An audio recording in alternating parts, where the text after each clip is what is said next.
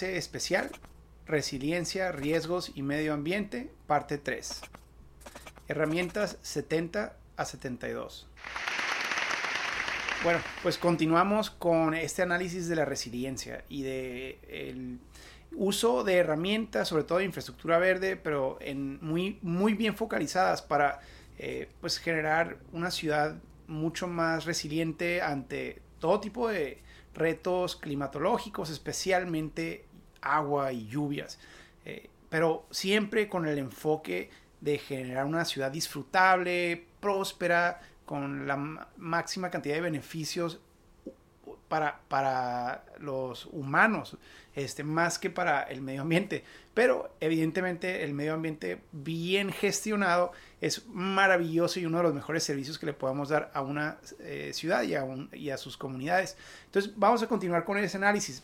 Eh, ya dijimos que pues primero la planeación de identificar todos estos lugares donde están en un atlas de riesgo, luego poder declararlos, eh, custodiarlos, luego generar eh, proyectos o propuestas de, espacios públicos para convertirlos en activos urbanísticos que cumplan la función de prevención y mitigación de riesgos, eh, pero también de generar eh, pues, todos los beneficios de un área verde, tanto ambiental como cultural, recreativo y todo ello. ¿no? Bueno, el siguiente tema que a lo que esto nos lleva es bueno, pero ¿qué hacemos con las zonas ya construidas, donde ya se impactó, donde ya se inundan? O sea, no, no va a ser, en muchos casos, no va a ser posible eh, el generar eh, ese tipo de proyectos o este tipo de visión porque ya está mal construido.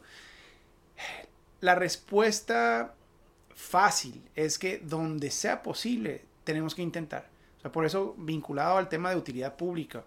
O sea, es, este elemento es tan importante para la supervivencia entera de la ciudad, pero sobre todo de los que están en donde no deberían estar, es que en ocasiones la respuesta es que tenemos que empezar un proceso, aunque nos tome décadas, de reubicación eh, y de una gran creatividad de ingeniería y de infraestructura para poder recuperar muchos de estos lugares que tienen un impacto más allá de, de, lo ambiental, este, de consecuencias generacionales. Entonces, tenemos que empezar ese proyecto eh, y, tenemos que hacerlo a pesar de que ya esté mal eh, impactado un territorio. Pero esa es la difícil. En algunas ocasiones, y realmente va a ser muy difícil y muy, muy lento ese proceso. Por lo pronto, hay mucho que podemos hacer en el corto y mediano plazo que no es tan difícil. Y aquí es donde vamos a entrar a este concepto de la herramienta 70 cosecha de agua pluvial con una red de represas, construcción de parques hundidos y represas a lo largo de los escurrimientos para retener el agua durante las lluvias, evitando inundaciones. Bueno, e, este concepto es muy aplicable a ciudades donde ya se inundan. Eh, yo crecí en una donde cada temporada de lluvia, que realmente solamente es dos o tres meses del, del año, eh, en la ciudad, la calle principal, las calles principales de la ciudad están construidas sobre el arroyo y es un gran cañón y, tiene una serie de sierras alrededor. Entonces todo el agua cuando llega a llover en, eh, pues, momentos, antes era cuando llovía mucho, ahora es cualquier lluvia, eh, la que sea, en cuestión de minutos llega una creciente que se lleva todo lo que está en su camino y pues el camino es la calle principal de la ciudad. Es realmente una de las, una de las tres únicas vialidades principales de la ciudad entera. Es exactamente lo que antes era arroyo. Pues imagínense lo que eso significa. El, el agua recupera su, su camino nos guste o no nos guste, le metamos la infraestructura que le metamos, siempre va a recuperar el camino.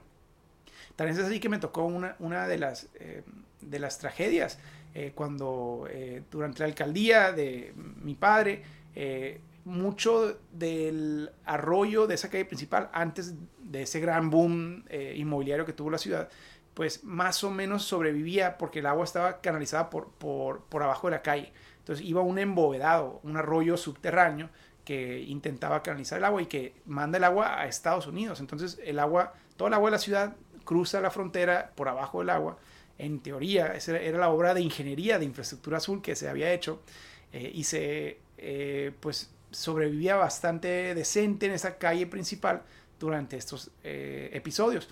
Pero ese desarrollo inmobiliario siguió creciendo, posiblemente la ciudad empezó a, ver un poco más de lluvia en ciertas temporadas, eh, no creo, pero, pero digamos que ese es el caso.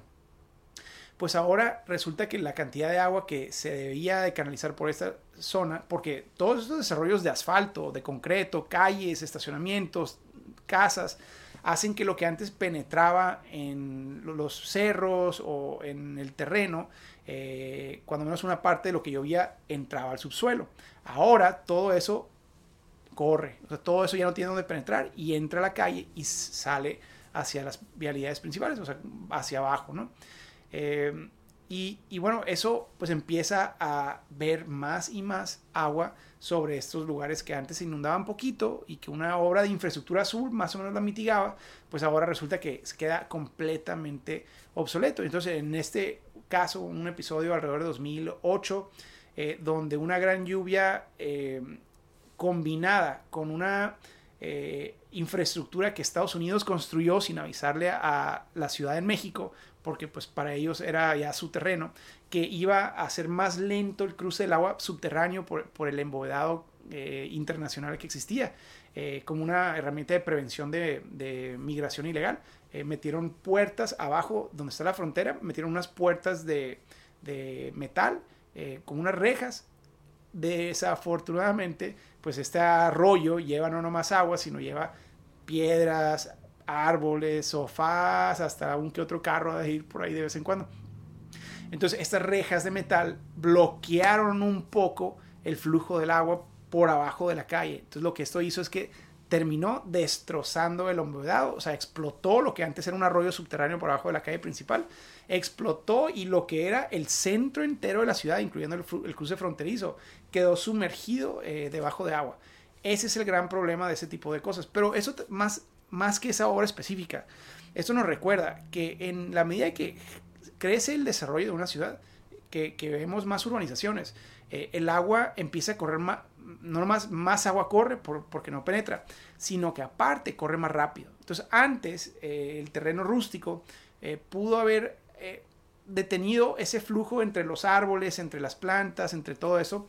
Lo pudo haber detenido a lo mejor para que una gota específica en, en, una, en un cerro periférico de la ciudad eh, para cuando esa gota baja naturalmente hasta, el arroyo, pues a lo mejor antes tomaba 20 minutos, 25 minutos. Pero ahora, como cae, corre por, por lámina de, de, techo o por asfalto, esa misma gota ahora llega en 3 minutos hacia abajo. Entonces, eso hace que toda la velocidad del agua, la velocidad en la que el agua de, las, de la sierra le daña, baja a la ciudad, eh, o baja a los arroyos o a las zonas eh, donde va a concentrarse el agua, eh, esa velocidad se incrementa. Y esa velocidad se convierte en el peor enemigo de las zonas de riesgo o las zonas propensas a las inundaciones. Es no nomás el agua y el incremento del volumen de agua, sino la velocidad con la que baja. Por eso, esta estrategia de la que estamos platicando aquí, para, para revertir ese proceso, ¿qué hacemos? pues no nomás tratar de encontrar cómo, cómo, eh, cómo logramos que el agua no corra, que vamos a hacer eso, sino cómo bajamos la velocidad de esa agua para que llegue a los lugares donde más caos genera hoy, llegue mucho más lento. Y, esa diferencia de velocidad, créanme que va a ser la diferencia entre una tragedia, eh, cada episodio de lluvia o sobre todo lluvias de esas de 50 a 100 años, eh, o eh, simplemente un episodio de lluvia normal donde realmente no se, no se paraliza la vida de la ciudad ese día. entonces, ¿cómo detenemos o cómo bajamos la velocidad de esa agua en una ciudad donde ya está urbanizado todo? Y eso es lo que ese concepto, ese concepto de las represas, eso justamente es lo que, lo que busca hacer. Entonces, lo que en nuestra ciudad se planteó es que en vez de de tratar de construir un gran lago o de meter un gran parque lineal de infraestructura verde para que cuando llueve, eh, pues la zona de inundación sea un parque, que eso es lo que dijimos que hubiera sido el ideal. Desafortunadamente aquí ya está lleno de casas y de restaurantes que pues necesitan llegar eh, con esta única calle que les da acceso eh, a su establecimiento. restaurante se me vino a la mente porque nosotros teníamos un restaurante en, esa calle justo. Pero bueno, claro, hay negocios y comercio industria de todo tipo.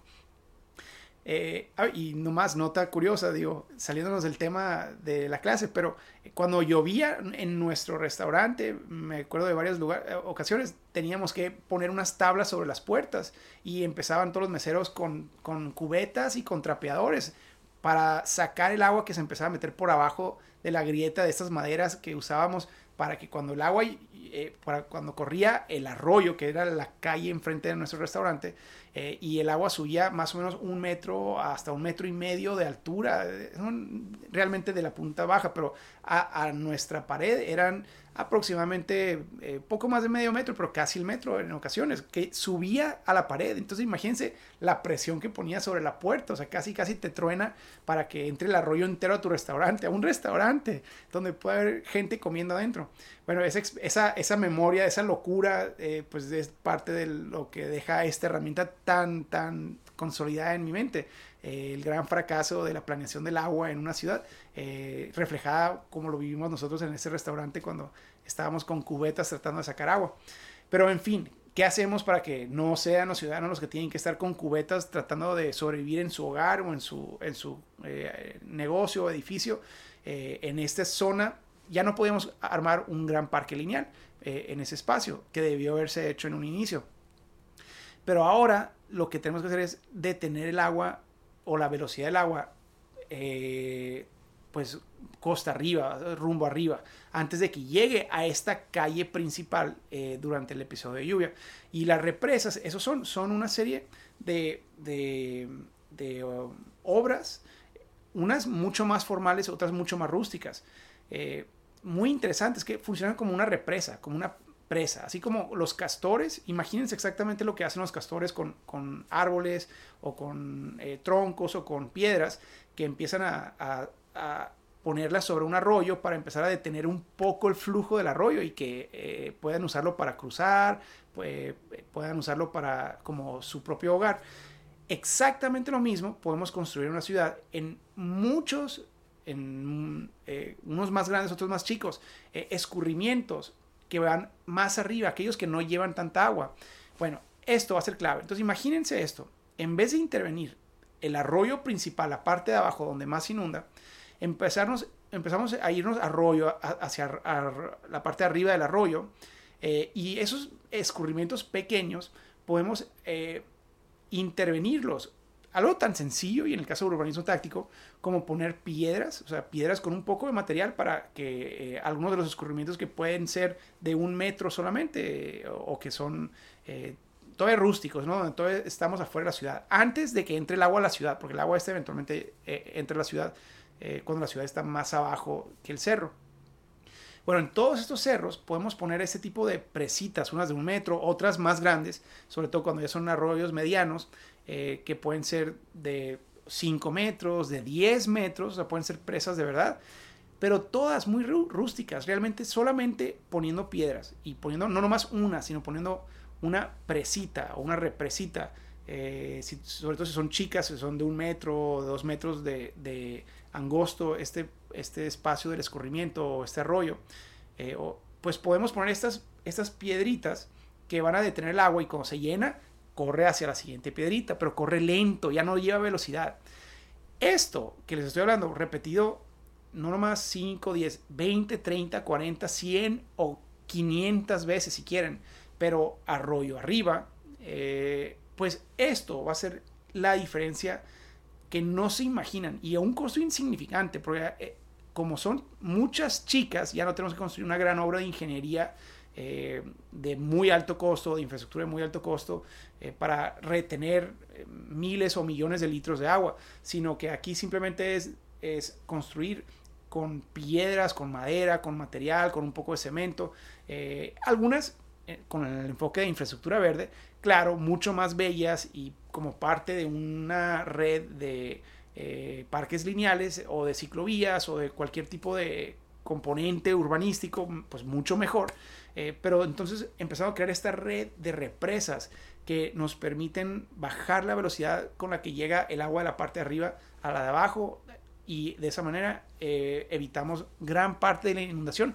El objetivo de esto es que podamos retener la lluvia em, tan solo, o sea, si los podemos detener los primeros 15 minutos de la lluvia, vamos a haber logrado maravillas en la mayoría de las ciudades. Entonces, posiblemente no sea suficiente eh, a largo plazo con las lluvias de 50 y de 100 años, pero si logramos detener o bajar la velocidad de las lluvias los primeros 15 minutos, eh, sobre todo de las partes más altas de la ciudad, eh, con ese tipo de, barreras que obstruyan un poco la velocidad de, de, esos escurrimientos, vamos a haber logrado maravillas para el corto y mediano plazo, reducir o eliminar por completo incluso eh, esas inundaciones moderadas que nos paralizan las vialidades principales y sectores enteros de la ciudad cada vez que tenemos una lluvia eh, promedio. Entonces, esta es una gran herramienta para ello. Ahora, ¿qué, eso nos lleva a, varias eh, preguntas, ¿no? Eh, ¿Cómo prevenimos que vuelva a ocurrir más allá de la infraestructura verde macro? bueno, eso es a lo que nos referimos con, con esas represas. Eso también nos lleva a un, a un concepto interesante, que es la herramienta 71 infraestructura, verde, eh, infraestructura urbana permeable. Eso se refiere a diseño de infraestructura vial que retenga el agua durante las lluvias, mejorando la recarga de mantos acuíferos y reduciendo las inundaciones. Pero ya no nomás con represas. Entonces aquí nos vamos, digamos como ciudad, generamos una herramienta, una estrategia, una serie, de redes de represas que le bajen la velocidad al agua hacia las zonas eh, centrales de la ciudad. Pero pensando en no nomás represas, sino otro tipo de infraestructura urbana, pues podemos llegar a este concepto de infraestructura urbana permeable. Entonces, aquí podemos pensar en varias herramientas eh, y estas las puede usar ahora sí no nomás la ciudad, sino se le puede em, eh, agregar como regulación al desarrollo inmobiliario, a los desarrolladores privados, con una serie de cosas muy específicas. De nuevo, va a ser muy sencillo. Y el objetivo es el mismo eh, que el anterior, pero ahora incluyendo todos los nuevos desarrollos.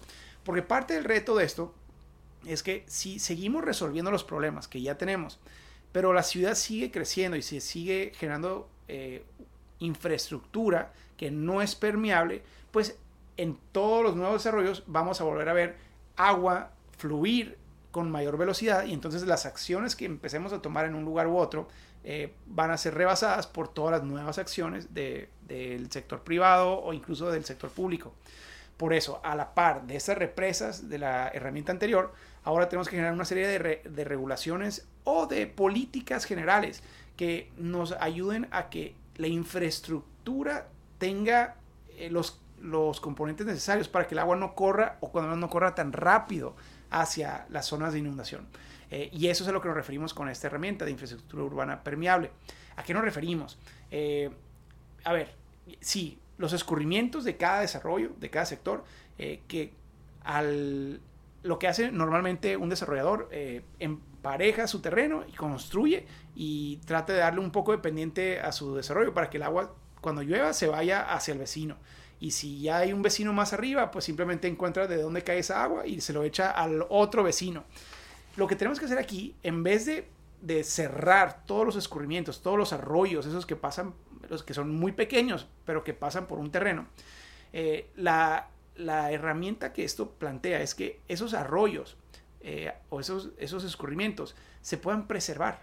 Y hay ejemplos maravillosos. En, Salt Lake City hay un, eh, hay un centro comercial que me cautivó y que luego les comparto el caso de estudio porque lo tengo documentado, yo tengo grabado, donde un centro comercial en vez de, reubicar el flujo del agua hacia afuera de su terreno, que es lo que haría cualquiera, en este caso lo convirtió en parte de su centro comercial, incluso entra adentro, o sea, cuando llueve, eh, entra eh, el escurrimiento que está diseñado con una arquitectura muy curiosa y con un buen paisajismo, pero entra hacia los pasillos de su desarrollo.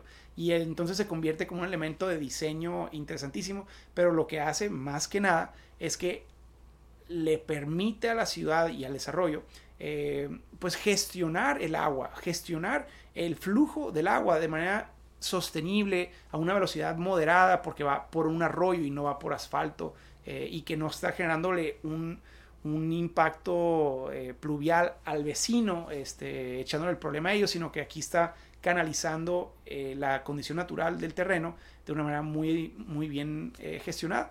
Entonces, eso, eso es lo que estamos tratando de hacer aquí con los escurrimientos. Pero no necesitamos hacerlo tan estricto. O sea, si por alguna razón u otra un desarrollador, un proyecto no funciona el preservar esos arroyos para que el agua corra lentamente y se pueda penetrar una parte de esa lluvia al subsuelo, bueno, lo que sigue son camellones. O sea, los camellones pueden ser una gran herramienta para retener parte del agua cuando llueve. Entonces, que la calle tenga, en vez de tener una pendiente hacia en medio, que tenga una pendiente hacia que pues el agua fluya hacia las orillas, hacia la banqueta y hacia el, camellón. Y entonces el camellón puede funcionar con entradas donde la guarnición tiene aperturas, eh, puede funcionar para, para ser receptor de agua. Recuerden, no necesitamos que el agua eh, toda el agua penetre al subsuelo, aunque va a ser importante porque algo que en ocasiones no hacemos bien es que si hacemos esto, eh, esta entrada a los camellones, pues ya es mejor que no tener nada, pero se van a llenar muy rápido los camellones, es, salvo que sean camellones muy profundos. Pero lo que en la técnica se debe hacer en, estas eh, herramientas de infraestructura verde es eh, una serie de como pozos que se construyen sobre esos, eh, esos receptores de agua, esos camellones, eh, y se rellenan con cierto tipo de material muy permeable, entonces con piedras grandes y con ciertos materiales que permiten que no nomás se llene el espacio pequeño del camellón, sino que empiece a retener más y más agua subterráneamente también, este, y, que pues penetre rápido. eso va a ser importante y hay técnicas muy interesantes para eso. Y las banquetas también, no nomás el camellón, las banquetas donde tenemos jardineras, en las esquinas, todos esos pueden servir como receptores de agua, con un poco de diseño estratégico nomás y con un poco de rediseño en la regulación de las calles, o sea, para que la pendiente eh, oriente el agua hacia esos receptores y no hacia eh, la calle que convierte, pues la velocidad la acelera del agua. Eh, lo mismo puede pensarse en parques hundidos, o sea, para que un parque en vez de estar a nivel de la calle pueda ser un poco hundido y que cuando menos cuando tengamos lluvias muy agresivas, que si está un metro hundido, pues ese metro se convierte en un lago durante media hora en lo que penetra el agua o se, se filtra al subsuelo. Entonces, ese tipo de herramientas son maravillosas para, para, para la infraestructura verde de una ciudad. Y muchas de ellas se les pueden exigir al sector privado. O sea, se puede regular, lo que nosotros hemos hecho, y es la recomendación, es que cada proyecto y cada desarrollo eh, escoja la combinación de herramientas que necesita para retener cuando menos los primeros 3 centímetros de lluvia durante los, la media hora inicial de, un episodio de lluvia. Entonces, si lo quiere hacer con parques hundidos, si lo quiere hacer con escurrimientos bien cultivados, si lo quiere hacer con, camellones, eh, con ingeniería especial, perfecto, simplemente cada uno escoja su, concepto. Lo que no podemos tener en esos lugares que ya son propensos a las inundaciones es eh, el, agua correr a una velocidad acelerada hacia los terrenos aledaños o hacia el vecino. Y eso es lo que sí podemos y debemos regular. Eh, y el concepto de estacionamientos inundables es uno que tenemos que funciona muy bien, o sea, que un estacionamiento en vez de ser una plancha de asfalto o de concreto, eh, que lo convierte aparte en una isla de calor, eh, pero pues que aparte hace que el agua corra y que no penetre, pues es, es mm, definitivamente algo muy desfavorable. El problema es que si ese desarrollador deja el estacionamiento de sus sectores comerciales como elementos de receptores de agua, eh, recuerden lo que hemos platicado, la ciudad evoluciona. Entonces, si, si ahorita ese espacio, que es un espacio privado, no estoy hablando del estacionamiento en la vía pública, sino del estacionamiento dentro de terrenos privados, se usan como, como mecanismos de filtración de agua. Nada nos asegura que en 10 años no se va a construir algo diferente en ese espacio. Entonces, por eso tenemos que procurar que todas las soluciones a, este, a esta resiliencia de infraestructura verde que vamos a darle a, la ciudad y desarrollo por desarrollo, se logre a través del espacio público, para que no importa qué ocurra en la evolución del espacio edificable, los cambios de suelo, la densificación, todo eso, que no, no nos afecte porque ya el espacio público está diseñado de manera que se convierte en, en el mecanismo de protección ante cualquier tipo de evento climatológico. Eh, lo mismo con los techos verdes, o sea, sí sirven como una herramienta de corto plazo y pueden ser muy, muy, muy favorables, pero nada nos asegura que en el tiempo ese mismo edificio vaya a poder mantener ese servicio eh, adicional, que aparte encarece el costo si se lo exigimos a todas las personas el tenerlo, ¿no? Y por último, nos vamos al tema que esto, el tema de infraestructura verde, es mucho más que el agua. Y hasta ahorita hemos mantenido mucho enfoque en el agua y en las inundaciones, porque son algo que nos genera un gran problema en muchas ciudades. Y si resolvemos eso, es maravilloso pero tenemos que pensar en más en servicios ambientales, mucho más allá que la de la captura y, la canalización del agua de una manera compatible con, el desarrollo inmobiliario, sino que tenemos que pensar también en el calor ahora en muchas de nuestras ciudades, en la flora y en la fauna, que es ahora sí la pasión de muchos que se especializan en temas ambientales. Entonces tenemos y podemos sin problema entrar en el tema de la infraestructura verde a muchos otros servicios ambientales que van a ser maravillosos. Y con eso llegamos a la última herramienta de, esta, de este bloque de, tres clases especiales. Eh, la herramienta 72, reforestación urbana y climatización inteligente. Diseño de corredores verdes de árboles urbanos que se conectan entre sí por toda una ciudad para preservar, preservar la vida de la flora y la fauna, para generar arquitectura del paisaje vial y para reducir la temperatura de la ciudad. Este, a mí me encanta este concepto y lo voy a vincular mucho a los anteriores. Ya les contaba el caso de Tucson, Arizona, de cómo se generó este parque lineal, em, que es ahora el Rito River. También tengo un caso de estudio documentado, se los voy a compartir. Em, y tengo video muy interesante, donde se construyó una ciclovía en cada lado y se convirtió en un gran espacio público. Entonces, lo que antes era una zona de inundación, ahora se convirtió en un gran parque lineal y en una red de parques lineales que atraviesa toda la ciudad entera y que una vez al año se llena, o sea, se llena hasta arriba, realmente a lo mejor a veces una vez cada dos años o cada tres años, eh, cuando hay una lluvia. Y el resto del tiempo es desierto. O sea, e, este arroyo, que en un lugar desértico donde no llueve, que nunca tiene agua, pues es desierto. Eh, y es el gran lugar para hacer, para el esparcimiento de la ciudad. Ven ciclistas, corredores, ven a personas paseando en familia, caminando a sus perros, ven a gente patinando y el circuito es de más de 200 kilómetros. Entonces atraviesa la ciudad y da vueltas, es lugar de carreras, es un gran espacio público. Que entonces lo que antes era una zona de inundación, ahora es el gran espacio público de la ciudad eh, y tiene un diseño compatible con, eh, con ese concepto. Pero aparte, lo que la ciudad hizo es que este gran arroyo pues entra en un lado de la ciudad, eh, en donde está la sierra, recibe toda el agua de la sierra de, la, de la, ciudad. Eh, y de hecho se ve la, cuando crece, llega la creciente, es un espectáculo porque trae agua y ves el agua como si fuera una ola así, es un tsunami. Eh, también tengo video, pero ese no lo tengo bien editado, entonces no se los comparto. Pero bueno, lo interesante de esto es que el resto del año, realmente 362 o 363 días del año no tiene agua.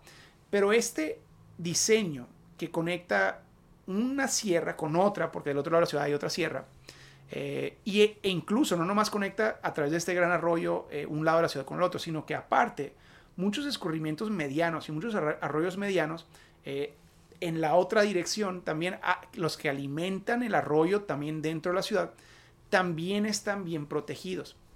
Entonces, ¿qué hace esto? Esto hace una red de, escurrimientos que siempre salen de la ciudad, salen de, hasta el centro, que es este gran arroyo, pero hasta afuera salen de la ciudad y salen hacia sierras, muy, muy bonitas las sierras, que también tiene mucho de qué platicarse, tiene senderos, tiene una gran cantidad de bosques nacionales y parques nacionales que hace que la gente se enamore de sus sierras y que las protejan del desarrollo. Ya nadie nunca va a poder desarrollar en, esos parques nacionales porque son el gran atractivo turístico y de esparcimiento los fines de semana de las familias. Entonces tenemos dos cosas maravillosas ocurriendo aquí. Primero, tenemos eh, esos sitios en las afueras de la ciudad, en las partes más bonitas, eh, donde tenemos todo un plan de manejo para asegurar que la, flora y la fauna local se preserven. Entonces, incluso cuando tenemos incendios, porque hemos tenido varios incendios, después de un incendio muy, muy agresivo, eh, que son naturales, pero la ciudad entra en un proceso bueno, los, los que administran estos bosques nacionales entran en un proceso de gestión para permitir que la, la fauna que se vio afectada con el incendio, en este caso tenemos pues eh, leones, tenemos coyotes, tenemos lobos pocos, tenemos eh, cimarrones, venados, tenemos mucha, mucha fauna maravillosa y gran cantidad de aves y gran cantidad de, reptiles, de víboras. Bueno, le dan un año entero para que se recupere antes de volver a abrirlo al público. Este, y hacen todo lo posible para que pues prosperen en esos sitios esa, esa fauna y también la flora tenemos pues cactus, tenemos mezquites, tenemos una riqueza ambiental maravillosa. Y la gente viene de todo el mundo a ver ese tipo de, vegetación, nopales o cotillos, en fin. Esos sitios se convierten en lugares maravillosos para la semilla y para la reproducción de todas estas especies. Pero aparte, como están esos sitios a través de los arroyos conectados con el lado opuesto de la ciudad y con el arroyo, arroyo central, que es un gran arroyo de como más o menos 50, 80 metros de, ancho en algunos sitios, eh, que también está vegetado, está lleno de, árboles y todo, pues resulta que los animales y también la, semilla y todo lo que viene con los animales, este, entra por esos arroyos y entra a la ciudad, a la ciudad entera, y entonces tenemos estas redes, esos caminos de la vida silvestre y, y de la vida natural que atraviesan la ciudad y que se incorporan a la ciudad y nunca se estorba uno con el otro. Entonces, ¿qué hace esto? Primero, nos, el caso eh, clásico, yo vivo muy cerca de, uno de esos arroyos y en mi casa, cada vez que salgo, me llevo una sorpresa y es muy disfrutable. En ocasiones me saca un susto, pero me encuentro manadas de coches jabalíes eh, buscando eh, comida en mi basurero, eh, me he encontrado coyotes, me he encontrado, eh, bueno, viene todos los días a un, un, este, pájaro muy curioso, un, un correcaminos que se pelea con mis ventanas y le decimos Sergio. Entonces la gente que me sigue en redes sociales sabe que y no, no entienden cómo todos los días puedo tomar fotos y videos de, de, vida silvestre en mi casa, como si viviera en el campo. Pues no vivo en el campo, simplemente vivo en una ciudad con corredores urbanos bien cultivados o corredores verdes bien cultivados dentro de la ciudad, que esta vida silvestre llega a mi casa sin saber que ya está en una ciudad, porque ellos realmente han venido a través de los corredores que son arroyos y que parecen estar completamente en el bosque o en lugares naturales. Este es el gran beneficio de esta estrategia de reforestación urbana eh, inteligente de esos corredores verdes eh, que no nomás preservan el agua, sino que generan toda una riqueza y una prosperidad para el medio ambiente y para la flora y la fauna también. Eh, bueno, aquí nos hemos encontrado, de repente un día salí de mi casa y me encontré un, puma, un puma sentado así como más confundido él que yo creo, pero el que se llevó el susto definitivamente fui yo. Pero esa es la gran maravilla de tener este tipo de estrategias, que nos aseguran que nadie vuelva a construir en un arroyo, porque ahora tenemos estos ciclovías y senderos maravillosos que son usados para esparcimiento, eh, protegiendo la zona de inundación de todo, cada uno de estos. Y esto multiplicado con, con estos elementos eh, naturales de las periferias y de los bosques nacionales alrededores, pues multiplica este impacto positivo en, los servicios ambientales que genera eh, para el turismo y para la misma vida urbana. Ahora, a esto le agrego un componente más, no tiene que estar en arroyos, esto puede estar perfectamente bien en banquetas, sobre todo para, pájaros eh, y para especies eh, de, árboles y de, y de flora de todo tipo. El poder reforestar y usar las banquetas como esos grandes corredores verdes. Es maravilloso porque, y ahora logramos dos cosas. Logramos de nuevo conectar un lado de la ciudad con otro lado de la ciudad o los elementos ambientales entre sí para que estas especies puedan florecer y puedan eh, interactuar con los humanos a través del, de lo frondoso de los árboles, brincando de un árbol a otro. O sea, brincando de un árbol a otro, sobre todo cuando los árboles llegan a, a conectarse eh, entre sí, se convierten en una vereda para esos animales maravilloso. Pero aparte, eso se convierte en sombra. Y en un mundo que queremos impulsar la caminabilidad, sobre todo en lugares tan, tan áridos como es el desierto de Sonora y Arizona, eh, la gente no va a caminar si hace calor, realmente no va a ser disfrutable, pero con sombra, bueno, resulta que con una buena estrategia de reforestación podemos bajar la temperatura promedio de una ciudad de 3 a 5 grados. Imagínense lo que eso significa. Bajar la temperatura promedio de una ciudad para a una, una situación donde la gente nunca hubiera caminado por el calor, ahora de repente pues se convierte en un lugar completamente atractivo para caminar. Eh, y eso se logra con una buena estrategia de arborización. Este, y ojo, y aquí es donde entran los temas difíciles. Esto implica que no estamos preservando la ubicación original de los árboles, sino que estamos diseñando corredores verdes estratégicos, primero para asegurar que eh, no se obstruya el agua en los escurrimientos y arroyos, pero segundo, para que sirvan de sombra como líneas, no nomás con el servicio ambiental, sino con los servicios urbanísticos que eso implica. El poder generar sombra en nuestras banquetas, poder generar paisajismo. Entonces tienen que ser los árboles correctos, no cualquier árbol. Tiene que ser un árbol de sombra. Tienen que poder tener simetría uno con otro. Tienen que tener diseño. Tienen que generar identidad e imagen urbana. Eh, y esto es lo opuesto al concepto de preservación, porque en el, en el estado natural de estos terrenos, los árboles no están donde más nos van a servir a nosotros como humanos. Entonces tenemos que poder moverlos. Si no nos permiten moverlos, va a terminar ocurriendo lo que siempre ocurre, que ese es el gran problema de, la filosofía y la regulación ambiental actual, que es más conveniente para un desarrollador llegar y tumbar todo eh, y pedir perdón y pagar la multa después. Es mucho más conveniente que lo que ellos quisieran naturalmente, que es poder reubicar todos esos árboles. Un desarrollador con el que estoy trabajando eh, me, me comenta, es que yo quisiera, me encantaría poder reubicar todos los árboles que ya están en mi terreno ahorita porque me ahorro la compra de árboles que me va a costar un dineral después. El problema es que como eso es ilegal, o sea, la regulación no me permite sacar un árbol y reubicarlo, eh, es mejor después, cuando voy a sacar permiso, decir que mi terreno ya no tenía árboles, porque entonces ya las regulaciones son menores. Eh, y esa es la, la situación a la que hemos eh, orientado al desarrollo, con buenas intenciones, creyendo que íbamos a preservar el medio ambiente, impulsamos e incentivamos algo muchísimo más destructivo. La alternativa es una donde a cualquier desarrollador le generamos incentivos para decirles, mira, este, no tienes que generar trámites complejos ni, ni cuestan eh, gran eh, inversión los permisos para ello. Pero si me salvas los árboles más eh, más grandes o más, eh, o más eh, escasos de tu terreno y los usas en el diseño arquitectónico de tu proyecto, sobre todo para generar sombra en los espacios públicos, te voy a dar gran cantidad de facilidades. Eso fuera muchísimo mejor de lo que tenemos hoy y nos permitiría bajar la temperatura de la ciudad entera, empezar con árboles ya dados, no estos árboles de un, de un metro de altura y media pulgada de grosor que no nos sirven de nada. Eh, necesitaremos realmente un árbol que tenga cuando menos un metro cúbico de, de frondo ya de, para la sombra. Eh, todo lo que sea menor a eso realmente no sirve mucho, pero pues no hay muchos viveros que produzcan ese tamaño de árbol todavía. Entonces la mejor solución es rescatar lo que tenemos existente hoy. Eh, y eso pues requiere de incentivos, opuestos a los que tenemos hoy en nuestra filosofía de, trámites de impacto ambiental en muchas ciudades.